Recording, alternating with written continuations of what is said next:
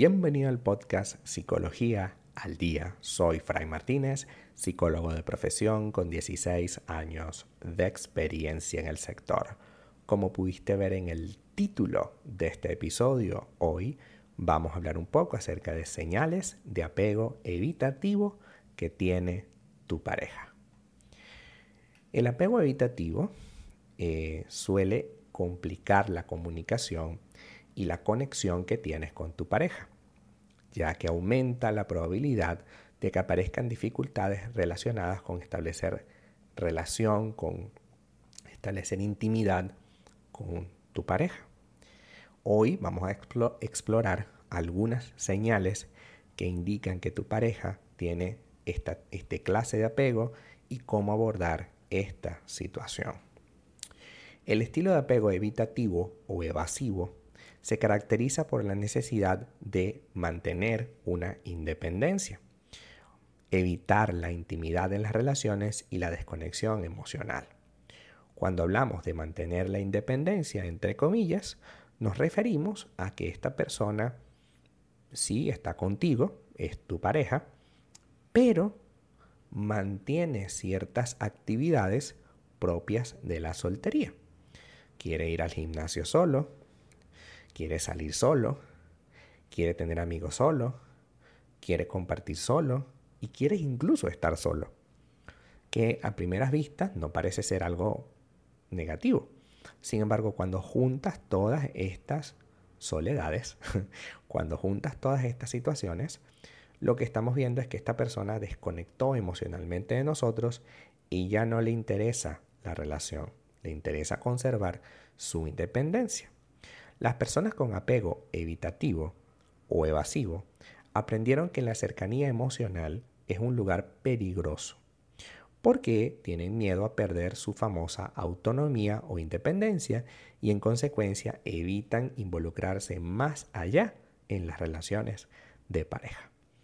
Es inevitable involucrarse más allá si realmente queremos un compromiso serio. Sin embargo, este tipo de personas no quiere un compromiso serio. Quiere tener cierta estabilidad, pero hasta ahí. ¿Cuáles son entonces las señales de apego evitativo? Primero, lo más obvio, miedo al compromiso.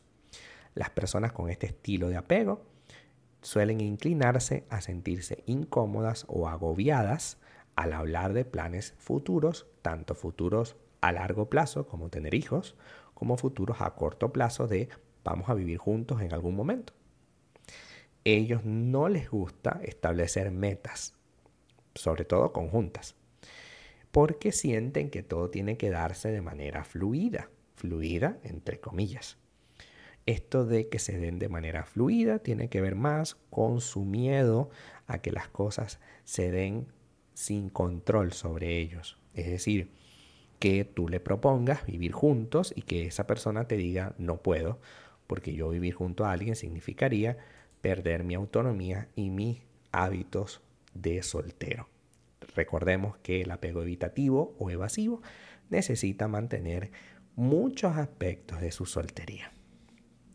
Segundo, evitar la intimidad emocional. Las personas con apego evasivo tienden a tener dificultades para expresar su afecto o compartir sus preocupaciones. Generalmente puedes verlo sentado en el sillón muy preocupado y al preguntarle qué le pasa o en qué puedes ayudarle, la persona te dice, no me pasa nada. Ves que le está pasando algo, pero no te dice nada. ¿Por qué? Porque este comportamiento puede hacer que te sientas excluido o desconectado de tu pareja. Tercero, necesidad excesiva de espacio y de autonomía.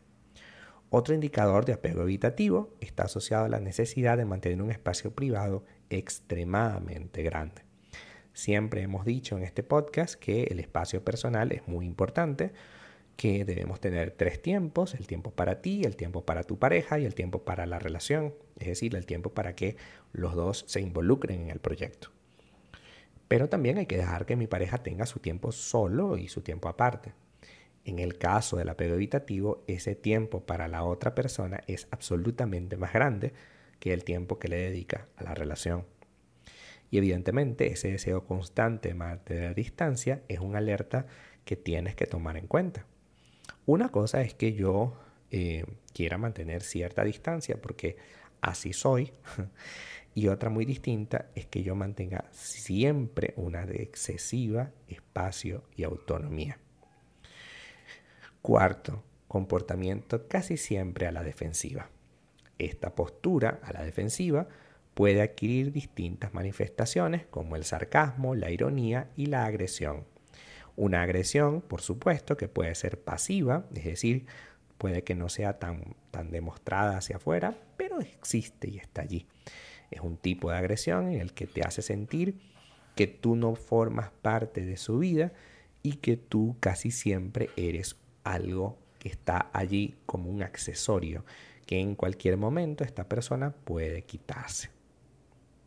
Entendiendo esta postura es evidente que ya tenemos un caso claro de apego evitativo, necesidad de espacio constante, comportamiento defensivo, casi siempre necesita mantener su intimidad emocional, es decir, no te comenta absolutamente nada, y al final no quiere comprometerse seriamente contigo, sino pasar el rato.